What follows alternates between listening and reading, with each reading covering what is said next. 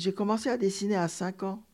Parce que ma grand-mère, qui était une femme pieuse, qui faisait presque cinq fois sa prière sur le tapis, je tirais, et à un moment donné, elle a essayé de me raconter des histoires. Elle dessinait très bien. Elle m'a fait des bandes dessinées, des, histoires dans des carrés dessinés.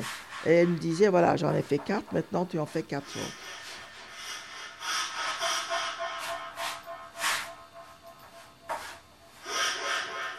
Lily Alter, artiste, féministe, marxiste, par Maria Giannina Mura. On m'a envoyé chez quelqu'un pour apprendre avoir des leçons de, de, dessin. Il m'a mis un oignon, une bouteille, une, une pomme devant moi. Il m'a dit dessine ça maintenant. Je l'ai dessiné, mais je me suis ennuyé à mort. Euh, je ne suis jamais retourné. Quand vous êtes rentré chez vous, vous avez dit je ne vais ah, plus y aller, je vais faire des, ma tête Ah non, oui, oui, j'ai dit, moi je, je regarde. Il y avait les livres de Skira à l'époque. Je regardais deux gars et je faisais une toute rose. Je copiais, je faisais une qui était toute noire et grise, par exemple. Mais j'étais, parce que je faisais du, de, la danse, la musique, le dessin, tout, tout. Je, déjà, très, très jeune, je voyais l'art comme une phénomène à multimédia, à multiples façades. Pourquoi pas mettre de la danse dans la peinture? J'étais très fascinée par Martha Graham. J'étais toute petite. Ma, mère m'achetait des livres, faisait venir des livres d'Angleterre. Donc je voyais déjà une art globale comme ça dans ma tête. Je n'ai jamais fréquenté une académie. Vous le regrettez? Absolument pas. Absolument pas. Je n'aurais eu jamais cette liberté parce que quand vous voyez l'ensemble de mon travail, il y a, une, un vent de liberté. J'ai eu la chance d'avoir une longue vie qui arrive à nouvelles technologies, parce que je suis très fort là-dedans. Qu'est-ce qui vous attire dans ces nouvelles technologies? Ah, mais dès, que j'ai été fasciné par la vidéo, c'est déjà la nouvelle technologie vidéo, hein? tout de suite. Tout d'un coup, il y a eu des petits ordinateurs qui faisaient des images en deux dimensions, les palettes graphiques, tout ça, ça me fascinait, mélangé avec la vraie vidéo, euh, la vraie vie, euh, l'image des images de vraie vie qui bougent, les moving images. Tout ça, ça me fascinait. Et puis quand évidemment on est arrivé à, à images en 3D, mais moi j'ai fait les choses très différentes de, ces jeunes qui, font des trucs euh, complètement, euh, même comme au cinéma. Je ne fais, travaille pas du tout comme ça. J'apprends par moi-même. Je fais des choses à ma manière. Parce que je suis âgée, je, je, ne sors pas trop. Mais non, je, maintenant j'ai un iPhone. J'ai l'Internet là. Je filme avec mon iPhone l'Internet. Des trucs très secrets sur, par exemple, sur les femmes voilées. Eux-mêmes, ils font des films et ils le mettent sur Internet pour deux, trois jours. Je, je guette tout ça, je les filme et je les travaille sur cette machine et j'en fais un travail. Le mal arrange la mère. La fille démolit la mère.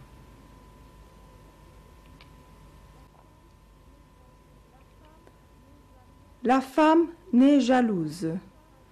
Cela se traduit donc chez la femme enceinte par une lutte entre son propre organisme et celui déjà formé de la future femme qu'elle porte en elle.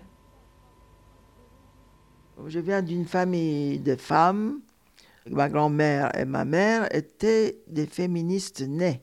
Ma mère est ce qu'on peut appeler une jeunesse kamaliste. Mustafa Kemal. La République turque a reconnu la vote des femmes avant l'Italie et avant la France. Alors moi j'ai une mère qui était très moderne, elle était très éclairée, très cultivée, et elle m'a élevée comme ça. Elle m'a dit un jour, ma fille, toi tu as un don. Se marier, faire des enfants ne doit pas être un objectif pour une femme. Tu peux, mais tu peux ne pas le faire non plus tu dois travailler, tu dois développer ce don, tu dois être indépendante. J'avais 15 ans. Et quand vous avez une mère comme ça, et quand vous avez la chance à 18 ans de tomber sur le deuxième sexe de Simone de Beauvoir, vous lisez ça, moi je ne comprends pas comment est-ce qu'une femme ne peut pas être féministe. Mais je ne comprends pas. C'est impossible. C'est être ennemi de soi-même. On peut être opprimé, on peut être une femme d'intérieur.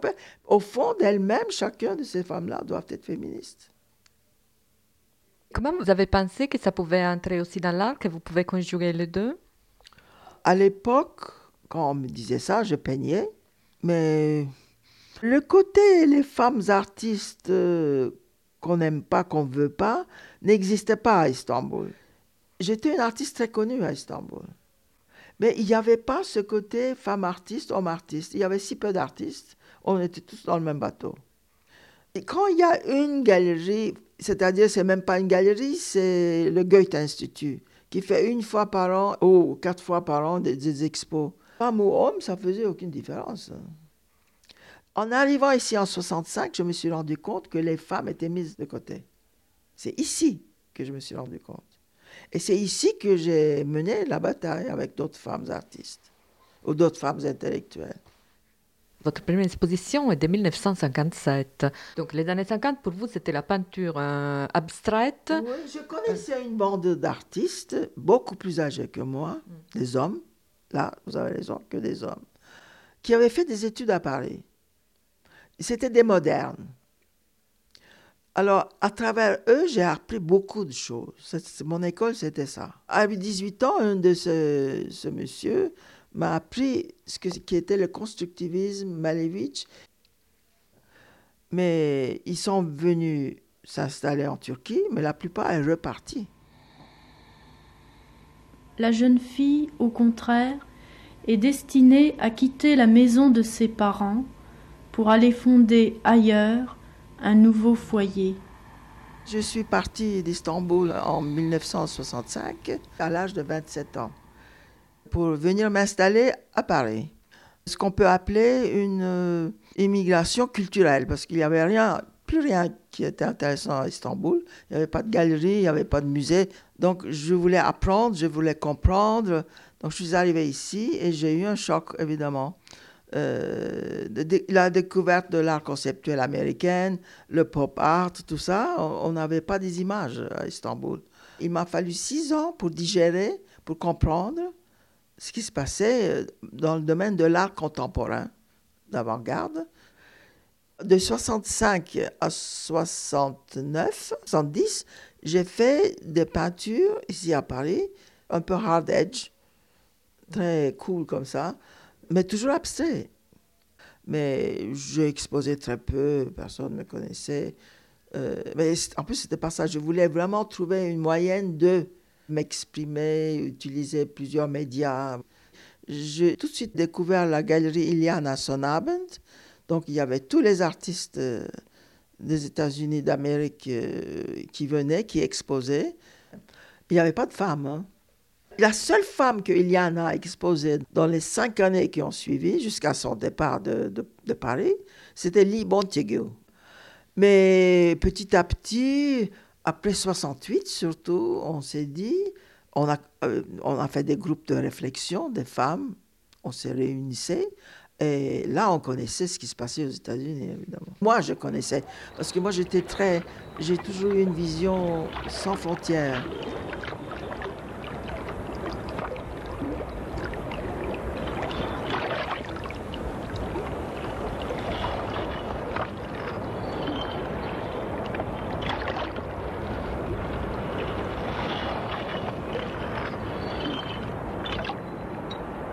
Je retournais tous les ans à Istanbul. J'ai fait un travail sur le jugement et l'assassinat, il faut le dire, parce qu'ils ont été condamnés à mort, de trois jeunes révolutionnaires turcs. J'ai suivi ça et j'ai fait une pièce qui était une pièce, disons, de tension, mais très abstraite, très, et qui, qui se rapprochait de ce que j'allais faire par ailleurs ensuite. Et pendant ce temps-là, j'ai commencé à avoir cette idée d'une tente de nomades. Je commençais à creuser et à ce moment-là, j'ai rencontré Bernard Dupin, une jeune ethnologue du musée de l'homme qui était spécialiste euh, surtout de l'Afghanistan, de, cet habitat. Les habitats ronds qui sont fabriqués par des femmes. C'est des maisons des femmes. Sur ses conseils, je suis allée en Anatolie et j'ai trouvé ces nomades. Ils vivaient dans une tente. Elles, montaient, elles démontaient, c'est eux-mêmes. Elles partaient d'un lieu à l'autre pour trouver de l'eau. J'ai commencé à travailler comme un ethnologue. J'ai pris deux morceaux. Ils m'ont donné des petits tapis, ils m'ont donné des feutres, ils m'ont donné des petites choses. Donc, en rentrant à Paris, j'ai commencé à construire ma propre tente. Et en ce moment-là, il y a Bernard Dupin qui m'a ouvert les sous-sols du musée de l'homme, où il y avait dans des frigidaires des vêtements de femmes chamanes de l'Asie centrale. ils étaient tous en peau, avec des franges. Donc, j'ai dit, je vais prendre des pots et je vais couvrir cette tente avec des pots peints, avec des franges faites à la main par moi, une par une. C'est le bienfait du ciel qui tombe dans l'habitat. Qu'est-ce que ça veut dire le nom Topakev euh, La maison ronde. Tout simplement.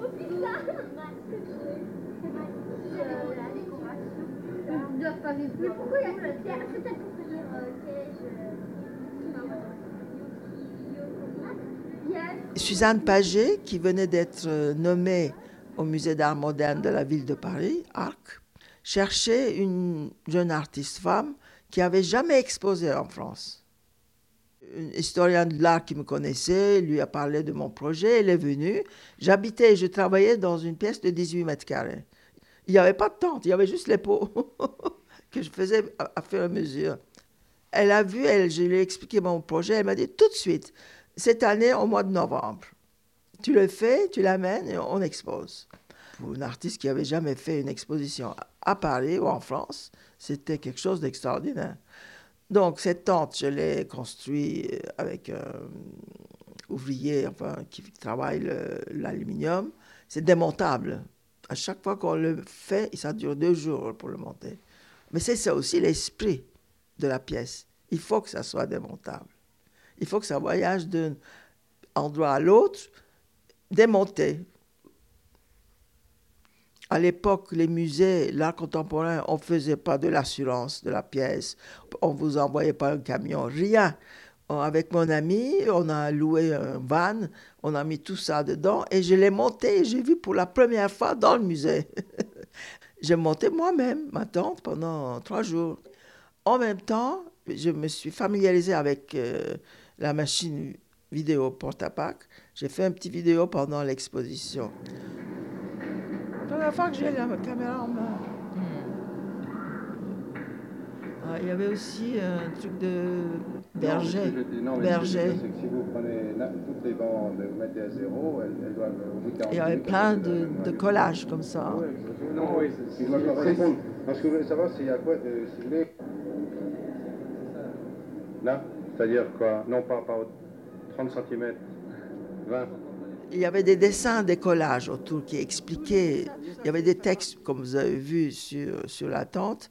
Là, vous avez fait quel choix? J'ai pris le livre La légende de, de Binbo Galar de Yashar Kemal, un des plus grands écrivains turcs, qui lui-même faisait partie de ces peuples nomades euh, à sa naissance et a écrit euh, l'histoire d'une de ces tentes bektiques qui se trouvent en Anatolie centrale, leur lutte contre, parce qu'il y a toujours un seigneur qui a les terres.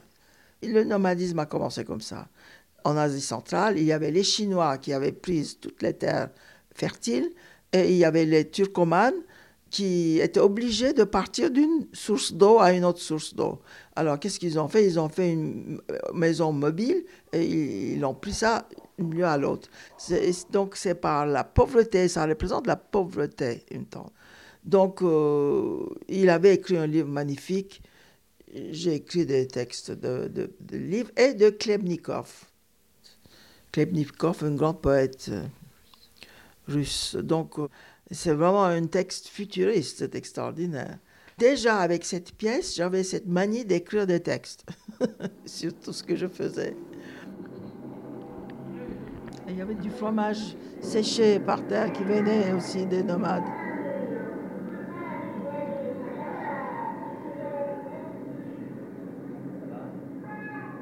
Ça a eu beaucoup de succès par ailleurs, mais en même temps, il y avait des gens qui disaient ça doit pas être ici, ça doit être au musée de l'homme qui est juste à côté. Je dois dire que c'était aussi une des premières installations. On disait pas installation à l'époque, on disait œuvre environnementale. Mais c'est des premières pièces qui a utilisé l'ethnologie, donc les sciences humaines, et dans laquelle on pouvait rentrer. Une des premières, parce que les nanas de, de Niki on pouvait rentrer aussi.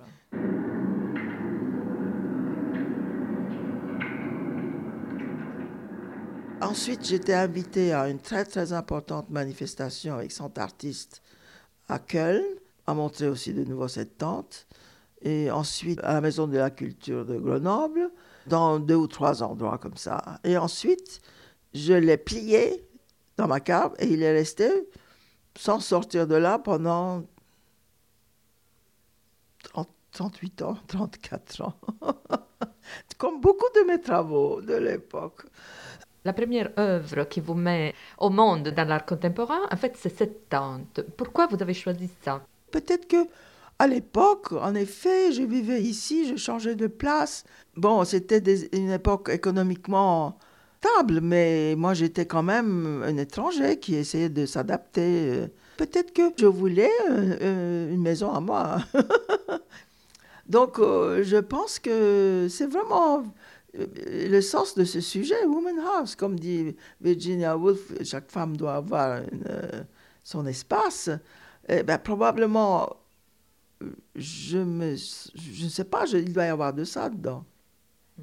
Et vous, vous avez utilisé aussi ces pots chamanes, c'est-à-dire l'idée... Ah, de toute façon, euh, quand j'ai commencé à le faire, mon ami ethnologue m'a conseillé quelques livres d'ethnologie, donc une sur le chamanisme, euh, écrit par Mircea Eliade, c'est un historien des, religions et des croyances. Grâce à ce livre, je savais les significations de l'animal, la peau de l'animal, parce qu'ils ont que des troupeaux de, moutons. Hein. Ce sont des objets de survie liés aux croyances et aux survies.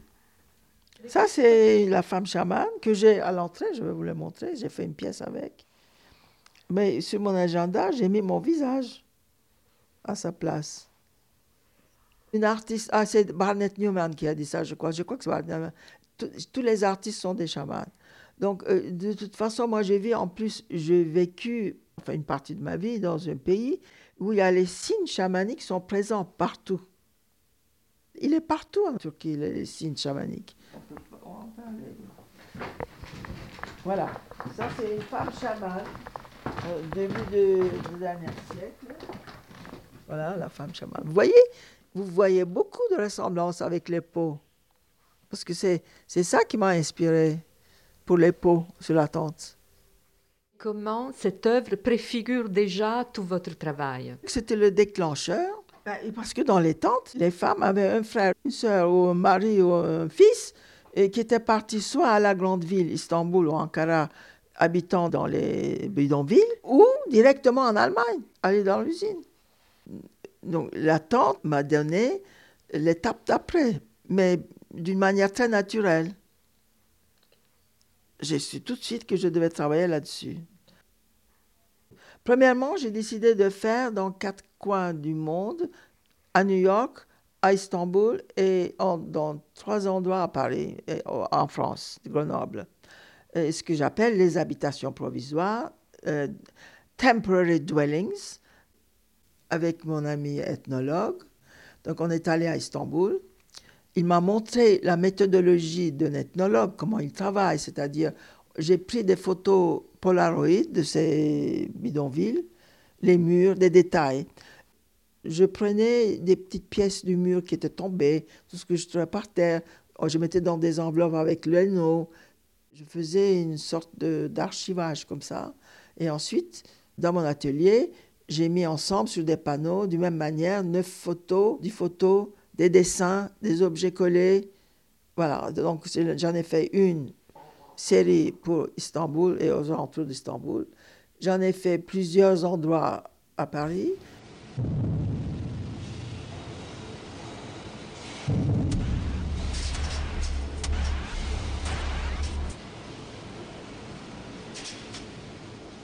aux alentours de Paris, à Nanterre, à Aubervilliers, ils avaient construit des sortes de bidonvilles, des baraquements préfabriqués pour les travailleurs portugais nord-africains, en disant c'est provisoire.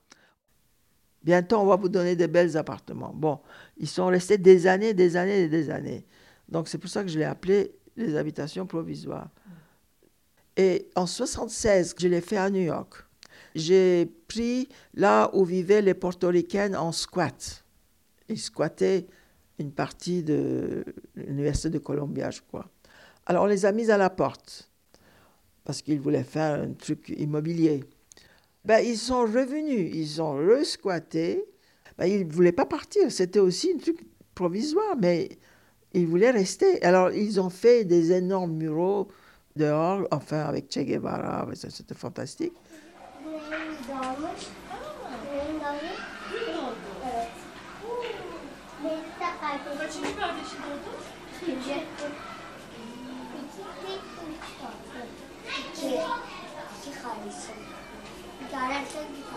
Après ça, je me suis dit, maintenant, il faut quand même euh, plus s'intéresser aux Turcs qui habitent soit dans Paris, dans une petite chambre, moitié de ça, ils sont dix.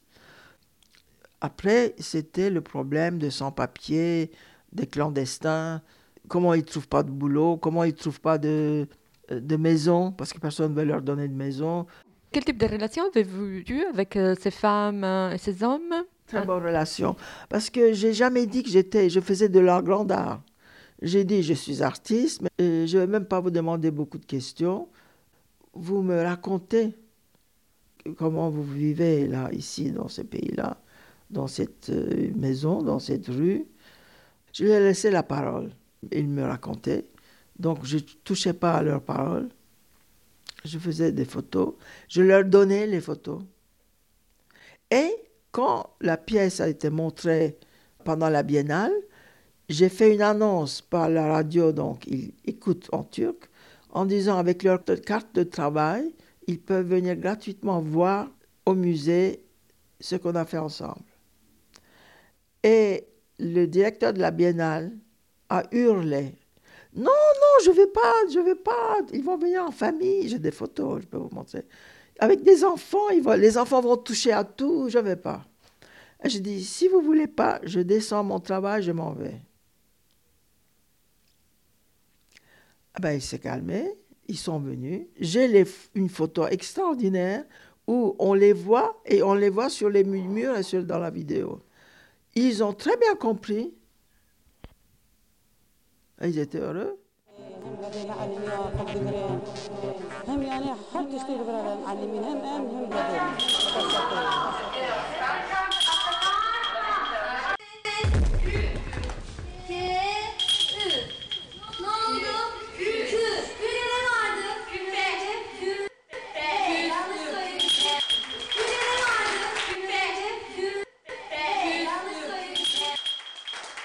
Que j'ai montré la première fois la pièce à la Biennale de Paris en 77, les gens disaient c'est pas de l'art, c'est de la, politique, mais avec beaucoup de mépris. Qui veut mettre les photos et les dessins des Turcs et travailleurs immigrés dans son salon? Mais on en était là à l'époque, vous savez. C'était terrible, surtout en France. On était une poignée d'artistes français vivant en France, une poignée qui fait de l'art contemporain, de même d'avant-garde. On pouvait compter sur les deux mains voilà. Et qui avait Boltanski, euh, Buren, Sarkis, moi, moi je faisais partie, et très peu de femmes. Annette Messager, moi, à l'ARC, tout ce que Suzanne Paget a exposé, à peu près, dans laps de, laps de, de 10 ans, dans les années 70. Vous, comment vous êtes arrivé à la porte à Pâques? Quelqu'un m'a amené, c'était la première année où le porte à Pâques était arrivé en France. Un peu tard, 73. Dès que je l'ai eu entre mes mains, je suis tombée amoureuse de cet équipement. Mais j'ai dit, ça c'est quelque chose pour moi. Avec les dessins, les photos, les, les objets, eh bien, je dois inclure aussi la vidéo dedans. Et c'est commencé comme ça. L'effet d'utiliser plusieurs médias, c'est assez typique de l'art féministe. Les femmes faisaient plus facilement ça. Parce qu'on n'avait rien à perdre. Personne ne voulait de nous. Les galeries ne voulaient pas de nous. Les musées, des grandes expositions thématiques, il y avait une femme pour 100 hommes. Euh, moi, j'étais dans des expos où j'étais la seule femme avec 100 hommes à côté de moi. On n'avait aucun tabou. On faisait ce qu'on voulait parce que personne ne voulait de nous. Un garçon qui est artiste, qui commence à être connu, il a peur. Il fait toujours la même chose parce qu'il veut plaire, il veut continuer à rester où il est. Mais nous, personne ne voulait de nous. Qu'est-ce qui, pouvait nous arrêter de faire? Des performances et, de l'art vidéo On a tout de suite pris cet outil. En 1974, j'ai fait la grande exposition art, confrontation, vidéo à l'Arc, toujours, 74, et j'ai fait ma première vraie travail vidéo, c'est La femme sans tête ou la danse de ventre. D'un seul coup, il n'y a pas de montage, c'est une performance faite pour la vidéo, ce n'est pas une performance que je fais en public. Physiquement, viril et naturel. En 78, avec euh, Mary Beth Edelson, Ulrike Rosenbach, Myriam Sharon, on s'est écrit des lettres dans quatre coins du monde. On a eu un projet, on voulait proposer ça à Beaubourg. C'est-à-dire cinq femmes qui font cinq habitats et qui s'installent à Beaubourg, quelque part on nous donne, avec des gens qui nous amenaient à manger on faisait en même temps une, performance en vivant 24 heures pendant 15 jours. Et on nous a ri au nez à Bobo. On nous a mis à la porte parce que comme des malpropres. L'époque, vous étiez en dehors du marché de l'art, ah, non? Complètement, mais totalement. Je n'étais pas en dehors du milieu de l'art. Je faisais des grands expos. je participais à des grands expos dans des très grands musées. Mais Vendre faut pas rêver. Si, on a vendu en 76 parce qu'on a montré à New York euh, la roquette prison de femmes. Le FNAC, Fonds national d'art contemporain, l'a acheté immédiatement. C'est la première œuvre avec vidéo qu'ils ont acheté, l'installation avec vidéo. Je pensais aussi à une phrase euh, de Louise Bourgeois qui disait l'effet d'avoir été inconnu pendant très longtemps, d'avoir travaillé sans avoir des galeries ou autre chose, lui a donné une liberté énorme parce que personne ne, ne pouvait copier ce qu'elle faisait, mais aussi vraiment elle pouvait expérimenter. Voilà, cette liberté dont elle parle, c'est la même que vous avez connue. On fait ce qu'on veut, oui. Oui, oui, oui. Ça, elle, elle est vraie ce qu'elle dit. Personne ne nous embêtait, donc on était libre. On était un laboratoire. Et les hommes artistes nous surveillaient, regardaient ce qu'on faisait. Ils s'inspiraient de nous. Est-ce qu'à l'époque, vous étiez consciente de révolutionner l'art Non, je suis quelqu'un qui a toujours des doutes, qui est très... J'ai un ego comme tout le monde, mais je n'ai pas un ego euh, surdimensionné. Non, non, non, non. Non, je ne pensais même pas à ça, je m'en foutais. Non, peut-être uniquement quand j'ai fait ma première bande vidéo, où les gens étaient très perturbés. Euh, il y a eu beaucoup, beaucoup de, au début. Et maintenant, dans des musées, il, est tout le temps montré. Peut-être qu'avec cette pièce, je me suis dit, tiens, peut-être que là, je fais quelque chose qui est un peu violent, un peu, un peu différent. Ce passeport contient, Ce passeport contient 32 nationalités. Turquie Cumhuriyeti, Türkiye Cumhuriyeti, République turque, République turque, Turkish Autorité. Authority. Le préfet de police. Taille. Height. 1m60. Couleur des yeux. Color of eyes. Noir. Noir. Black. Vous avez fait beaucoup de travaux justement d'art féministe. Est-ce que vous vous définissiez comme ça à l'époque? Attention, je me dis, je suis féministe, mais je suis marxiste féministe. La lutte euh, les classes est aussi important pour les hommes que pour les femmes. Comment vous êtes devenu marxiste? Ça encore ma mère. ma mère était avec ses amis étaient tous de, gauche. Et une certaine partie était euh, membre du Parti communiste illégal de Turquie, moi aussi d'ailleurs, à Paris. J'ai même fait une amicale France-Turquie, j'étais la présidente. J'étais marxiste parce que j'ai lu Marx, j'ai lu Engels, j'ai lu Feuerbach. Vous voyez, j'ai lu tous ces textes-là. Bah, et je trouvais que c'était juste. Et puis l'idée de, ce matérialisme et, de la dialectique m'a beaucoup plu. Et les gens étaient furieux. Marxiste? Mais, il faut, mais vous, vous vous rendez pas compte? Vous dites, j'ai été communiste. En France, on, change de trottoir. On parle à un niveau mental, intellectuel. On ne peut pas ramener, quand je dis je suis féministe marxiste, le mot marxiste ne peut pas ramener le tout euh, à Staline et les pogroms et tout. Ce n'est impossible. Marx n'a jamais vu tout cela. Vous considérez ce travail euh, sur les migrants un travail féministe aussi? Oui, là c'est très marxiste féministe parce que les femmes étaient en pire état que les hommes. Les femmes de ces messieurs travaillaient gratuitement pour finir le les, les, piles de tissus cancérigènes qu'on leur mettait dans une petite caisse comme ça à coudre. Ils, ils avaient tous le cancer à la fin. Alors, les femmes n'étaient pas payées parce que c'était le travail du mari. Ils étaient enfermés, doublement enfermés.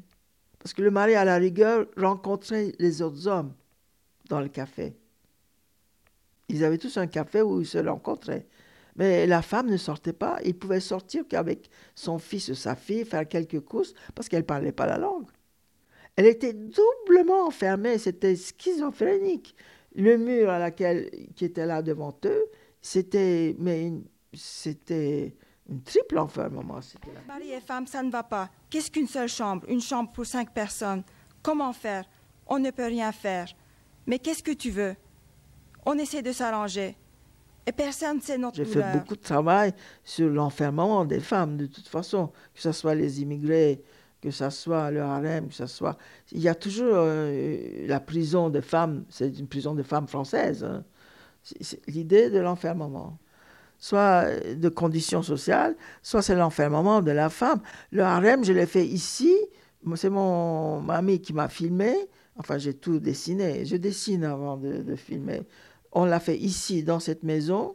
Et puis les dessins et les collages, les photos, les dessins, collages, je les ai fait vraiment dans le vrai harem de Topkapi. Je les ai photographiés et je les ai travaillés après. Mais le harem est une vidéo très importante on vient toujours à Woman House.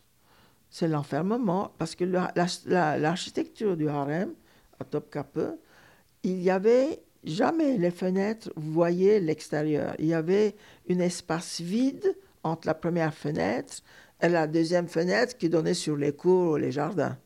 C'est-à-dire, la femme n'avait même pas le droit d'avoir un regard à l'extérieur directement. Il y avait un no man's land entre les deux.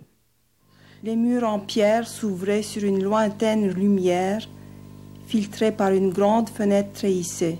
Qui se trouvait devant elle. La main prit la tasse de café qui se trouvait devant Comment se fait-il que vous intéressez cette idée d'enfermement alors que vous, vous étiez libre d'aller où vous vouliez? Étais-je vraiment libre? Est-ce que vraiment quelqu'un est libre, homme ou femme? C'est là où je reviens à, à mes idées marxistes. Qu'est-ce que c'est que la notion de liberté? On a tous besoin de cette notion, on a tous besoin de la liberté, mais à quel moment on l'a, à quel moment on l'a pas, par volonté? Est-ce qu'on est vraiment libre? On vit en société, déjà, c'est une restriction de liberté. Alors là, peut-être qu'on va vivre comme une euh, ermite dans les montagnes, on est peut-être libre. Est-ce qu'on est libre vraiment? Donc, euh, il y a toujours un côté d'enfermement dans chaque personne, même, même le plus sauvage. Alors, à partir du moment où on a cette notion qu'on sait qu'on va mourir, est-ce qu'on peut être libre? Hmm. Mais évidemment, la liberté essentielle, c'est pouvoir dire ce qu'on veut et pouvoir aller où on veut. Mais est-ce qu'une femme de travailleur immigré qui ne parle pas la langue, et le mari, il sort, mais elle, elle reste à la maison parce que le mari ne veut pas que sa femme sorte. C'est le Moyen-Orient, ça. Dans une grande ville comme Paris. Alors, elle, elle n'est pas libre vraiment. Elle manque la liberté minimum. Dire ce qu'on a pensé, comme on veut, et de pouvoir aller où on veut. Et avoir les outils pour ça. Une des, la première outil, c'est l'alphabétisation et la langue. Moi, j'ai fait un travail sur les femmes kurdes de Diyarbakir et Mardin. On ne peut plus aller là-bas, il y a la guerre. Et ils avaient des classes d'alphabétisation. C'est un travail fantastique parce que la femme dit, dès que j'ai commencé à apprendre à lire et écrire, que je pouvais lire les journaux, que je lisais quand je prenais un autobus où j'allais, c'est là où je me suis sentie femme. Si j'avais su lire et écrire, j'aurais pas fait cinq enfants.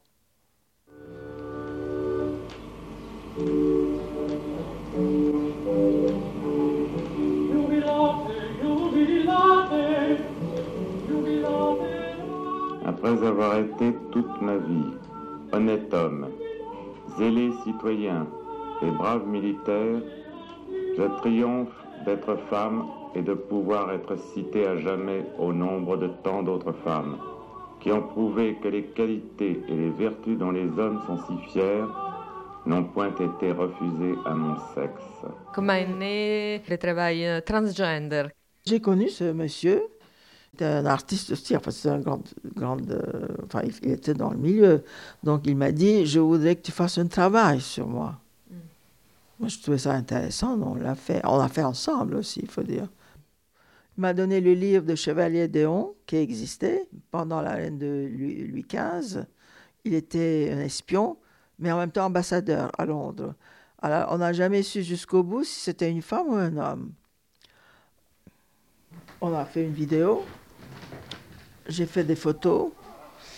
Il était en train de changer. Il prenait beaucoup, beaucoup d'hormones. Et on a filmé, c'est-à-dire que le film était fait en trois fois. Donc, euh, on a vu les changements, ses poils sont tombés, euh, euh, il les a rasés, ceux qui restaient encore. Donc, il, a commencé à s'habiller en femme. Il y a eu des seins qui ont poussé. Mais ça, j'ai jamais montré jusqu'à 2012. C'est fait dans 78. Jamais. Personne ne me le demandait. On ne parlait pas de ces choses-là il y a 20 ans. Il y a beaucoup d'œuvres euh, comme ça que vous avez gardées. Beaucoup de vidéos comme ça, euh, qui n'ont jamais été montrées encore d'ailleurs. Mais des œuvres complètes, parce que c'est des œuvres complètes. Il y a la photo, il y a, il y a la peinture, là, des, des monochromes, il y a l'objet, les dessins, la photo, la vidéo. Donc, c'est des installations. Il mm. faut dire que depuis cinq ans, tous les musées les achètent. Hmm. Comme euh, les musées de, la ville de Paris ont acheté l'année dernière la FIAC, Paris Ville Lumière, hmm. pour le musée Carnavalet qui est l'histoire de Paris. Ben là, je suis enchantée parce que et, je sais qu'ils vont la conserver, je sais qu'ils vont le montrer à des siècles, à des générations à venir. Paris Ville Lumière, qui a été d'ailleurs projeté pendant la Nuit Blanche. Ah, oh, c'était génial. Le musée a fait faire des photos de chaque arrondissement exceptionnelles, c'est-à-dire tellement haute définition, on voit la texture du tissu, on voit les fils avec lesquels sont cousus les photos dessus, c'est fantastique. Vous avez fait ce travail avec Judy Bloom. C'était le regard des étrangers sur Paris Oui, oui. C'est-à-dire qu'on était deux artistes qui se connaissaient comme elle avait déjà fait une pièce qui s'appelait New York Bound, c'est une seule bande comme ça sur New York. Elle est new-yorkaise, évidemment. Et moi, j'avais fait cette tante. Elle est venue à le elle a adoré ça. Elle m'a dit Ah, ça serait bien si on faisait quelque chose ensemble. J'ai dit Oui, oui, d'accord, on fait un truc sur les 20 arrondissements de Paris. Alors, ça a duré un an, hein, quand même. Hein. On allait dans chaque arrondissement, on choisissait ce qu'on... Quelquefois, un arrondissement, c'est une seule sujet. Comme la première, c'est le Louvre, la deuxième, c'est la bourse. Et la bourse, à l'époque, les femmes étaient interdites dedans. les femmes ne pouvaient pas rentrer dedans. Et ils étaient tellement... On est allé avec mon ami, ils étaient tellement dans une délire qu'ils ne se sont même pas rendus compte qu'on était là. J'ai fait 730 photos pour ce travail on n'a choisi que 250. Et moi, je faisais les photos, Ils sont, ils n'ont pas vu qu'il y avait deux nanas dedans. Non, ils n'ont pas vu. Ils hurlaient, ils criaient. À l'époque, il y avait un panier. Il n'y avait pas d'ordinateur. Et certains arrondissements sont plusieurs choses qu'on choisissait. Donc on marchait, on faisait les photos, après on choisissait les photos. On a pris une taille de 45 cm de tissu coton épaisse comme taille, mais les longueurs changeaient par rapport aux arrondissements. J'ai trouvé des supports photos qu'on pouvait tirer en tissu. Je crois que des Kodak qui faisaient ça en boîte. Il y avait une seule taille. C'est-à-dire que c'était des tissus, sur lesquels on pouvait tirer des photos. Il y en a maintenant de mètres et des mètres. Donc, euh, je suis allé avec les photos qu'on a choisies. On, a fait tirer au fur et à mesure, ça coûtait cher tout ça. On n'avait pas un sou. Alors, après, histoire de couture, on a cousu chaque photo, 250 photos. Ensemble, elle faisait une, moi j'en faisais une, on les groupait.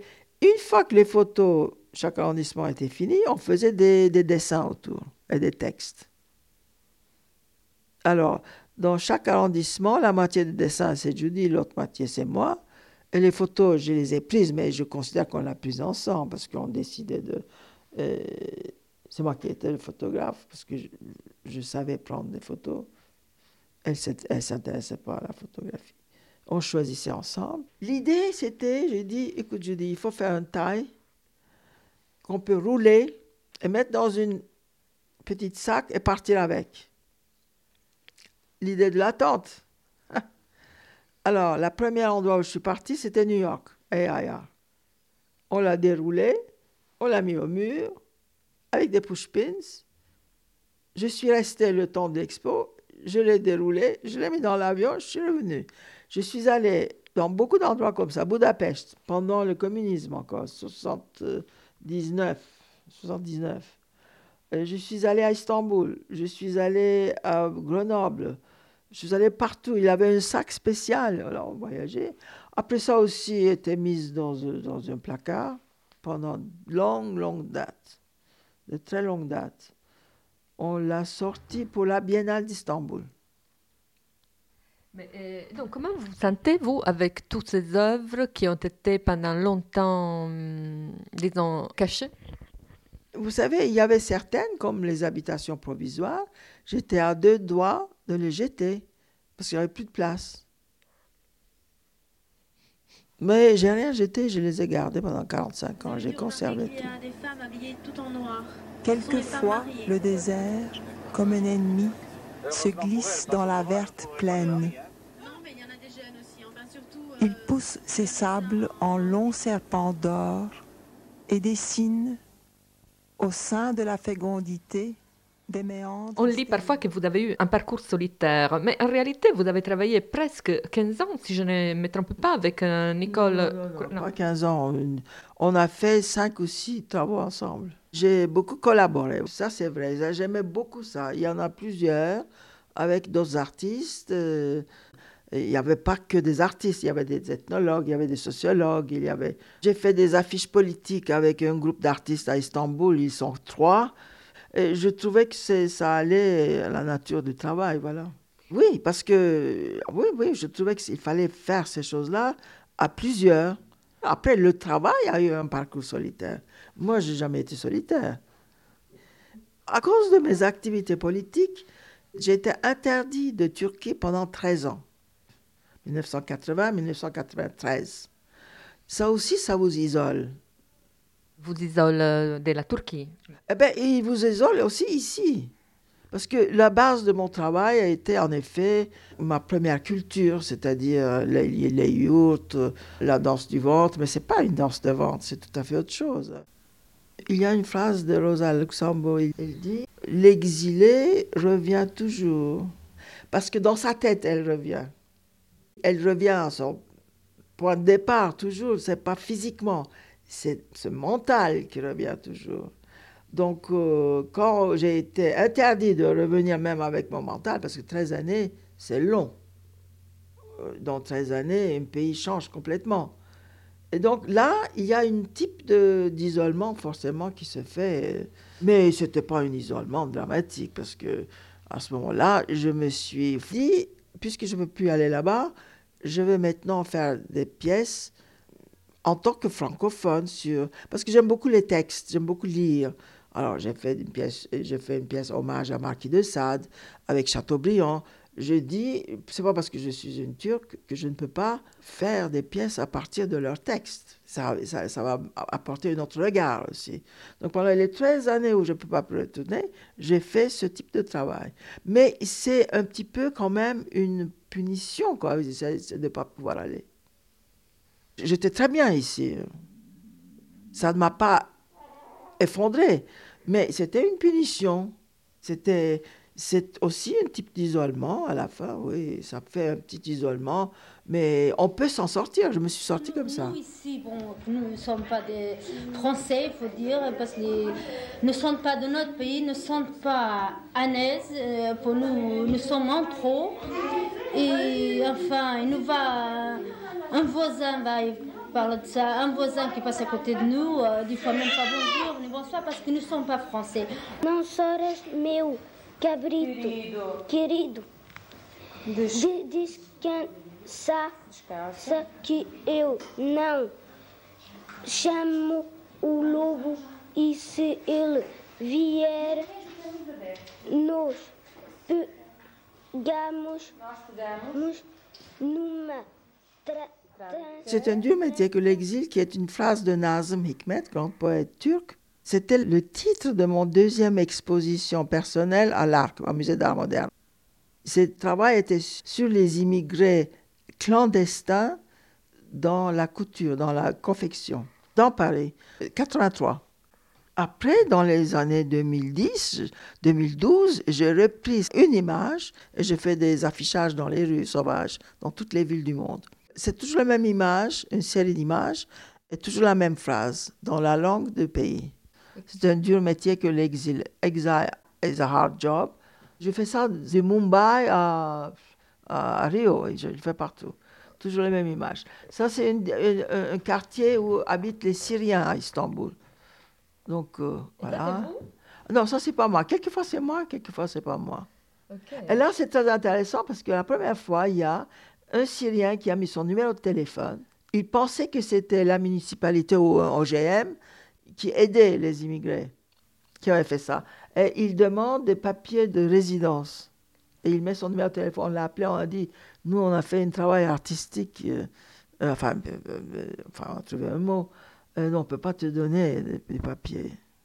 Ça, c'est une de mes travaux. Je continue sans cesse. Quand oh, je vais arriver à une quinzaine de villes, je fais un livre avec ça. Et quand le livre va être fait, je vais le distribuer à la terre entière gratuitement. Ça, c'est un hommage que je fais à tous ces gens qui ont eu confiance en moi et qui m'ont parlé. Comment vous voyez euh, ce phénomène aujourd'hui par rapport euh, à ce que vous avez connu? Mais déjà, l'immigration dont on parle, c'est tout à fait autre chose. Le travail que j'ai fait sur l'immigration économique, j'insiste là-dessus, et aussi politique, les Kurdes. J'ai travaillé beaucoup avec les Kurdes d'origine turque qui étaient obligés de quitter la Turquie parce qu'ils ne pouvaient plus survivre là-bas. Bon, et- même ça, ça n'a rien à voir avec cette vague de massive immigration des Syriens, des Africains. Mais il y a beaucoup d'artistes qui travaillent là-dessus et je, je suis ravie. Et mais je suis sûr que la plupart de ces artistes ne connaissent pas mon travail. C'est autre chose. Ils font un autre travail. C'est très intéressant. Je suis très contente que des jeunes artistes se, se penchent sur des problématiques comme ça. Et là, vous allez en Turquie pour préparer une autre exposition? Oui, dans ma galerie, c'est les habitations provisoires en très grand. C'est un quartier qui est en destruction, qui est un quartier très populaire. On a foutu tout le monde à la porte. Alors j'ai pris la mémoire de ce quartier avant qu'il soit détruit. Et on a pris aussi des portes entières, des trucs entiers comme ça. Euh, donc ça va être en plus grande échelle, voilà.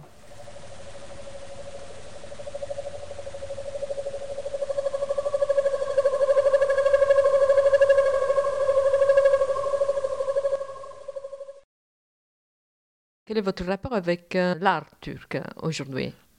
J'ai fait plusieurs expos depuis 1993, la date où j'ai commencé à retourner en Turquie, euh, à Istanbul. Ah, maintenant, je suis une célébrité là-bas. Ils ont découvert que j'ai fait la première fois, moi, la vidéo, la première féministe, la première ceci, là-bas. Tout le monde me connaît, moi, je les connais, les jeunes, j'essaie de les aider. Je trouve vraiment les femmes artistes d'Istanbul exceptionnelles. Istanbul, il n'y a que Istanbul. hein. C'est une ville d'une énergie artistique exceptionnelle. Je trouve qu'il y a une synergie, énergie que je ne trouve dans aucune ville de l'Europe actuellement. Pourquoi? Je crois que dans les moments où un pays rétrograde euh, comme gouvernement, l'intelligentsia de ce pays devient très créative. C'est malheureux à dire, mais c'est comme ça. Plus ce, gouvernement s'islamise, le plus les artistes résistent. À un tel point que je dirais, c'est l'art contemporain qui va sauver la Turquie. C'était Milly Alter, artiste, féministe, marxiste, par Maria Giannino Mura. Vous avez entendu des extraits de vidéos The Belly Dance, Temporary Dwellings, Turkish Immigrants, Le Chevalier de On, Risorangis, The Rituals, Harem, Le métier de la mer, Cadence des Paruites, Pyramis ou Le voyage de Dor, Skin Story, L'île Séguin, Diyarbakir, Istanbul et Sound of Painting.